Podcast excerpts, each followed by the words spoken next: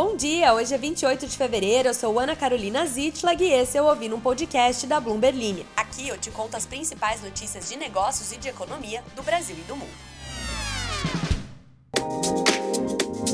O grupo SBF, dono da Centauro e distribuidor da Nike do Brasil, está fechando lojas para reduzir custos e melhorar as margens de lucro. A maior varejista de produtos esportivos da América Latina, com atuação nos segmentos de varejo físico, atacado e online, divulga o balanço do quarto trimestre na noite da próxima quinta-feira e comenta o resultado com analistas em teleconferência no dia seguinte. As ações da companhia acumulam uma desvalorização de 60% em 12 meses e de 30% esse ano. Em janeiro, foram encerradas operações de duas lojas da Centauro instaladas em shoppings de Porto Alegre, capital do Rio Grande do Sul, segundo o jornal gaúcho Zero Hora. A companhia não respondeu imediatamente ao pedido de comentário enviado pela Bloomberg Linha. No terceiro trimestre de 2022, o lucro líquido do grupo caiu 69% para 34 milhões de reais na comparação anual, enquanto a margem líquida recuou de 7 para 2% no mesmo período.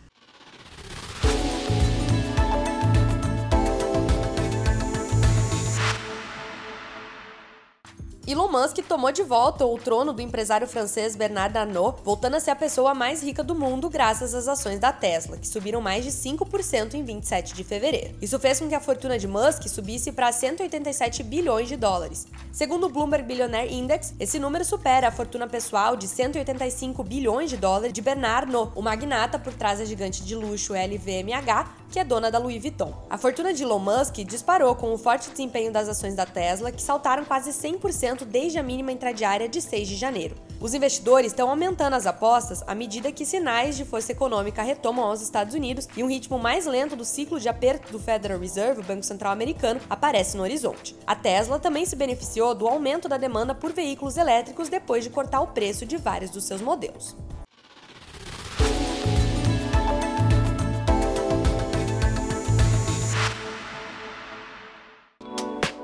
Novo modelo totalmente elétrico da picape mais vendida nos Estados Unidos, o Ford F-150, conta com alumínio para torná-lo leve e veloz. Sem a demora de um motor a combustão, a picape consegue disparar como um carro esportivo de 0 a 100 km por hora em cerca de 4 segundos. Não emite fumaça nem faz barulho. No entanto, o seu impacto pode ser sentido na floresta amazônica aqui no Brasil. É aqui que começa a problemática trajetória do alumínio do Ford F-150 de acordo com uma reportagem especial produzida pela Bloomberg News. Um porta-voz da Ford disse que a empresa está investigando as questões levantadas pela reportagem. Segundo eles, a empresa está comprometida com uma cadeia de suprimentos que exceda os requisitos mínimos de conformidade regulatória e respeite os direitos humanos, incluindo o direito de ar e água limpos. O alumínio usado para estruturar a cabine de passageiros da caminhonete pode ser rastreado desde o histórico complexo de montagem da Ford em Dearborn, no estado americano do Michigan, a uma fabricante de peças na Pensilvânia, uma fundição no Canadá e, finalmente, até o Brasil. No coração da Amazônia,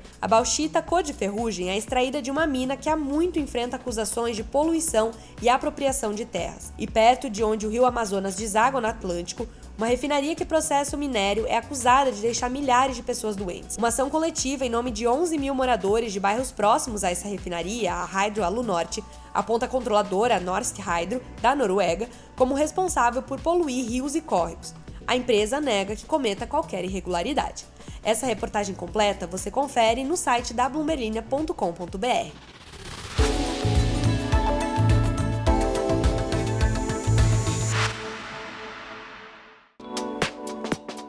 Twitter demitiu mais funcionários no final do último sábado, em uma nova rodada de cortes destinada a reduzir os custos da empresa da rede social, agora controlada por Elon Musk. As demissões atingiram funcionários de equipe de toda a empresa, incluindo engenharia e produto, de acordo com pessoas familiarizadas com a situação que falaram em condição de anonimato com a Bloomberg News. Alguns funcionários souberam que foram demitidos por e-mail no final de sábado.